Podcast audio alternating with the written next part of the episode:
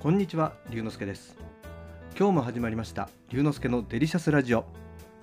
ラジオが大好き私龍之介がデリシャスな話題をお届けいたします。しばしお付き合いください。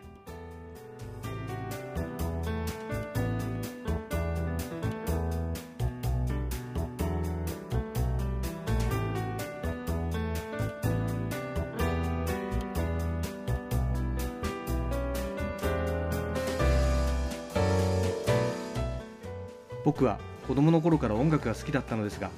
音楽の歴史とか楽典と言われる音楽の決まり事を覚えるのがあまり好きではありませんでした。そんな僕がいわゆる音楽の決まり事に興味を持つきっかけとなった本があるんです。高校生の時に吹奏楽部の顧問の先生に勧められた音楽の基礎という本です。岩波新書から出版されている本で初版本は1971年に出版されているんです。今からおよそ50年前ということになりますね。僕がこの本に出会ったのも今から35年ぐらい前です。冒頭は音楽が存在するにはまずある程度の静かな環境を必要とするという文章から始まります。教科書のようにいきなり難しい記号が出てくるわけではないので興味を持って読み進めることができました。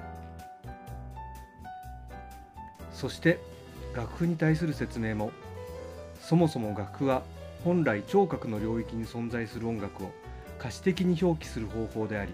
さまざまな表記の方法があり完全なものはないとあります。今の五線譜はヨーロッパで確立された一つの表記方法ということなんですね。そして僕が一番興味を持ったのはいわゆるドレミの音階の生まれた経緯でした。意外なことに数学者哲学者のピタゴラスが関係しているということです。ピタゴラスは一番きれいなハーモニーを作るために数学的なアプローチをしてピタゴラス音階というものを作りました。そのピタゴラス音階は今のピアノのようにドレミファソラシドが均等な感覚で調律されているものではなく少しずつ高めや低めに調律されていました。バッハの時代はこのピタゴラス理論をもとに調整された楽器で演奏されていたので今のように平均的に調律されているピアノで演奏しても実は響きが違うということなんだそうです。初めて読んだ時は目から鱗が落ちるようでした。長い期間をかけて作り上げてきた音楽の歴史を知ることは今音楽をする上でとても大切なことだということに気がつきました。正直難しくて理解できない部分もたくさんありますが今まで何度も何度も読み返してその度に理解を深めています。岩波新書の音楽の基礎。これからも僕の座右の書として長く付き合っていきたいです。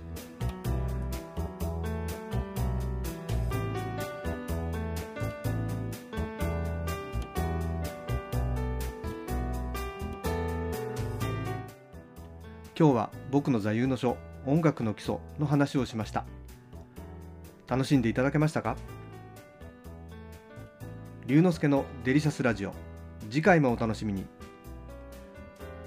お相手は龍之介こと新田龍でした。